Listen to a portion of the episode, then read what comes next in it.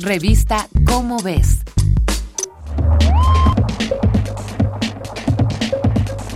La pandemia de COVID-19 nos ha enseñado que para preservar la salud humana hay que cuidar también el medio ambiente. Cada vez son más comunes imágenes de cubrebocas tirados en la calle o contaminando los mares. Y no solo eso, nuestro proceder con el entorno ha ocasionado la persecución de especies como el pangolín o el murciélago.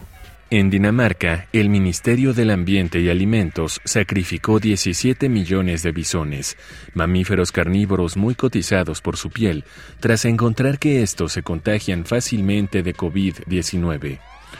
Pocas semanas después, el gobierno se percató de la contaminación a las aguas y que los gases de los cadáveres empezaron a arrojar como si fueran zombies. El gobierno de Dinamarca ahora debe desenterrar e incinerar a los bisones, pero, ¿por qué se tomó la decisión de sacrificarlos?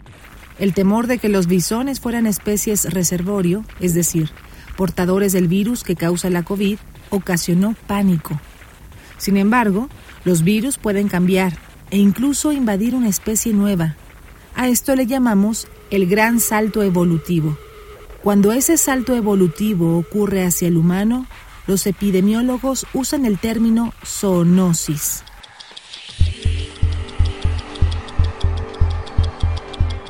Muchas enfermedades que causaron grandes epidemias surgieron así. La influenza, el SIDA, el dengue, la fiebre amarilla, el sarampión y la viruela. Muchas de ellas llevaron a la muerte a millones de personas. Por ello, el estudio detallado de genomas se ha convertido en una herramienta fundamental para rastrear y comprender los orígenes de estos virus.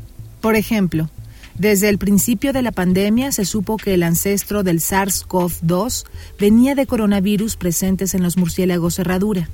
Analizando el genoma del virus, se descubrió la existencia de algún huésped intermediario, una pieza que faltaba para hacer más lógico el porqué del contagio.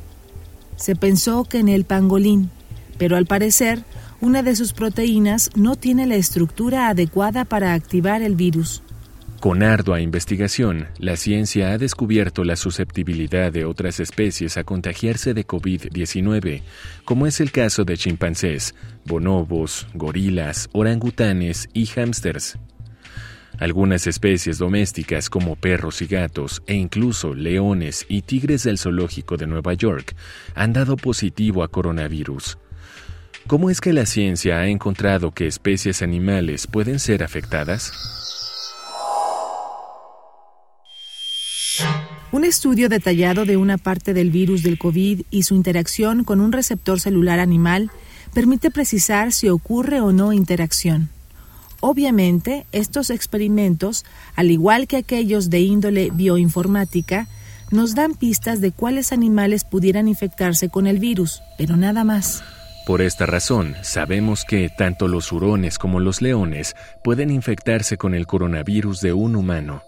Ahora necesitamos saber si los animales contagiados pueden transmitir el virus a sus congéneres o a nosotros mismos. Esta faceta de la pandemia nos hace más que evidente que la salud humana, la salud animal y el medio ambiente están estrechamente enlazados.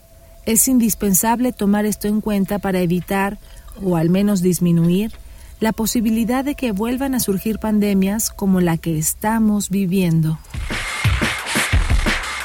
virus, bacterias y las vacunas que luchan contra los males están en las páginas de tu revista Como ves. Lleva contigo un mundo de curiosidades y compártelas con los tuyos. Esta fue una coproducción de Radio UNAM y la Dirección General de Divulgación de la Ciencia de la UNAM, basada en el artículo Relaciones peligrosas, el nuevo coronavirus y nuestros animales, de Miguel Ángel Ceballos. Revista Cómo ves.